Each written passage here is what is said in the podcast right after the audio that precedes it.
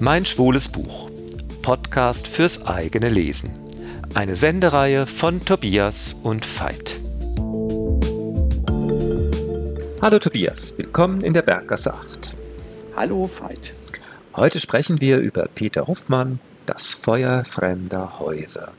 Das ist schon ein Entwicklungsroman, allerdings vollzieht sich diese Entwicklung nur in einem einzigen Sommer, in dem Georg, der aus Ich-Perspektive erzählt, er ist Ende 30, mit altem, aktuellem, äh, unmittelbar altem, aber auch mit älteren, unverarbeiteten abschließt und ein ganz unerwartetes neues Leben beginnt.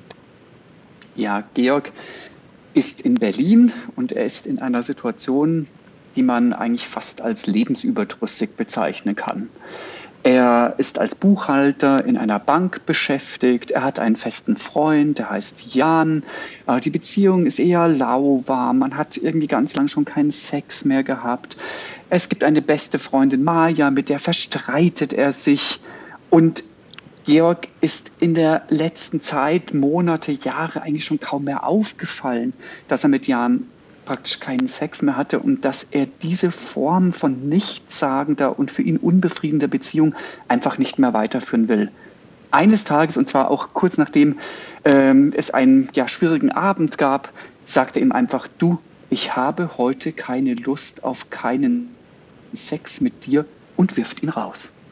Ja, und man atmet auf, wenn man diese Zeile gelesen hat, weil irgendwie, das hat man schon gemerkt, also der Jan, der war ein Griff ins Klo. Nur nicht ganz so sexy.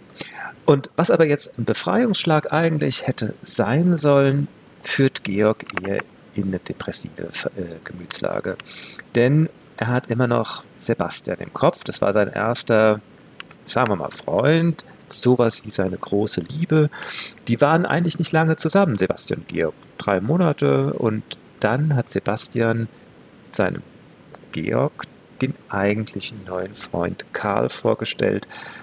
Georg war viel aus allen Wolken und es hat so eine Art Zerwürfnis zwischen denen gegeben, aber Georg hat Sebastian nie aus dem Kopf gekriegt. Und im Grunde immer die Versuche, das wiederzufinden, was er mit Sebastian gespürt, erlebt, gefühlt hat, das hat er ihm eigentlich immer wieder zum Scheitern gebracht. Und alles hat er immer an Sebastian gemessen, aber da kam nichts ran.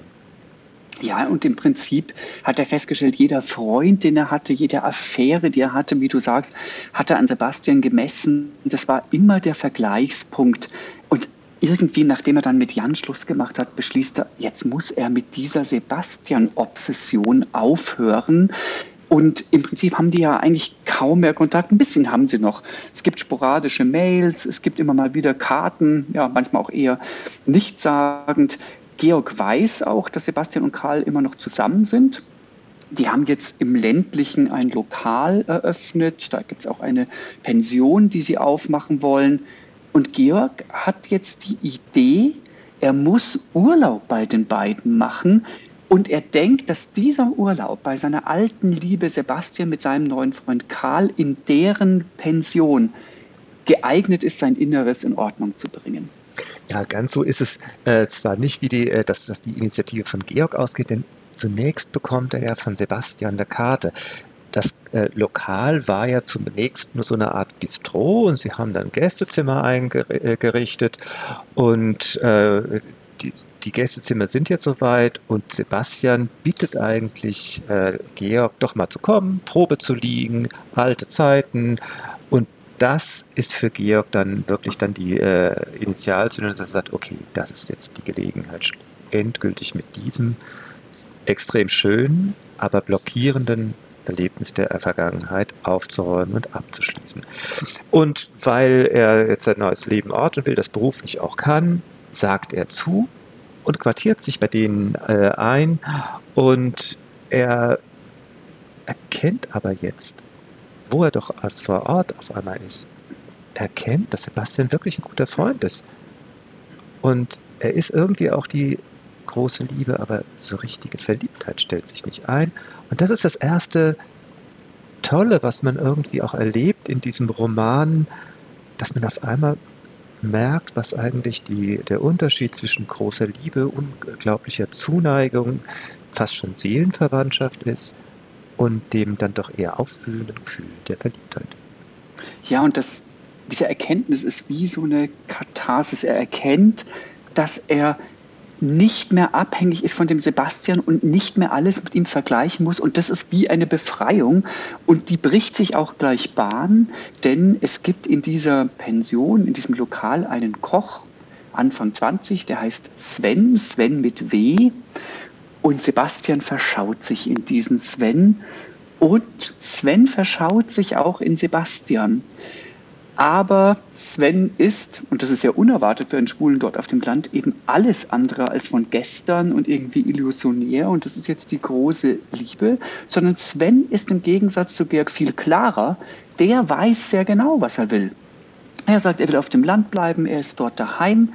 Und auch als sich dann eine Beziehung zwischen Georg und Sven entspinnt, die ja, sag ich mal, ganz vorsichtig und ganz zaghaft beginnt, bleibt Sven sich im Klaren, dass Georg irgendwann wahrscheinlich wieder in die Stadt gehen und ihn allein lassen wird. Damit hadert er aber gar nicht. Er konstatiert das eher und er beweist im Gegensatz zu Georg damit, wie sehr er mit sich im Reinen ist und auch eine fast eine Lebensweisheit darstellt, die Georg nur bewundern kann.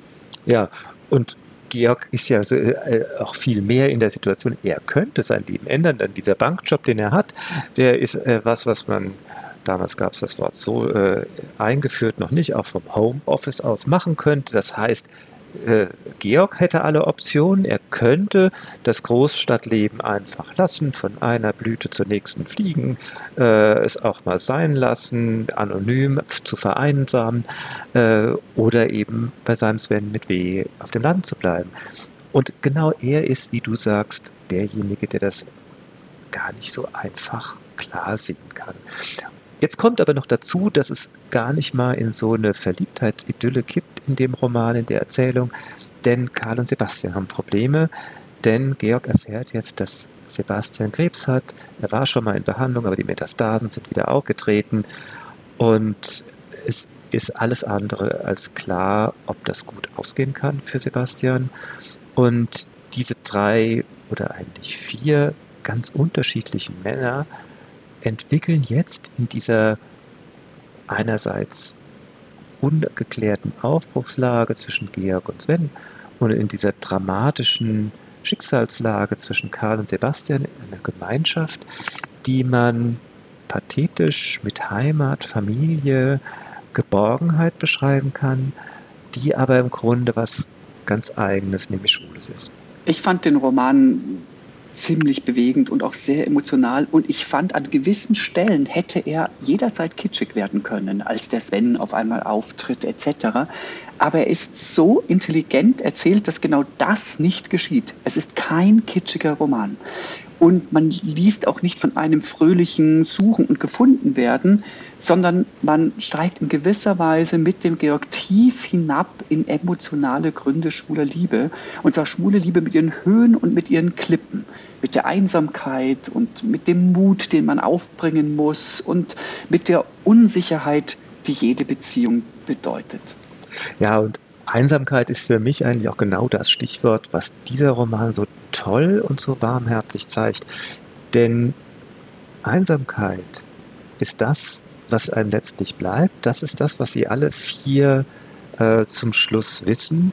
Sven ist das ähm, eigentlich am klarsten äh, von vornherein, aber alle vier haben im Grunde diese Einsicht, dass es dieses Gemeinschaftsgefühl, diesen Zusammenhalt, irgendeine Form von Geborgenheit eigentlich dann und nur dann gibt, wenn man akzeptiert und auch wirklich begriffen hat, was Einsamkeit bedeutet und was sie einem selbst auch wert sein muss. Insofern ist es eine, nicht nur eine Hymne auf die Einsamkeit, sondern dann in einem zweiten Schritt auch auf Freundschaften, Beziehungen und den Mut, sein Leben zu leben, wie man es eben leben muss. Peter Hofmann. Das Feuer fremder Häuser, 2005 im Berliner Querverlag erschienen. Es hat 231 Seiten und ist broschuriert.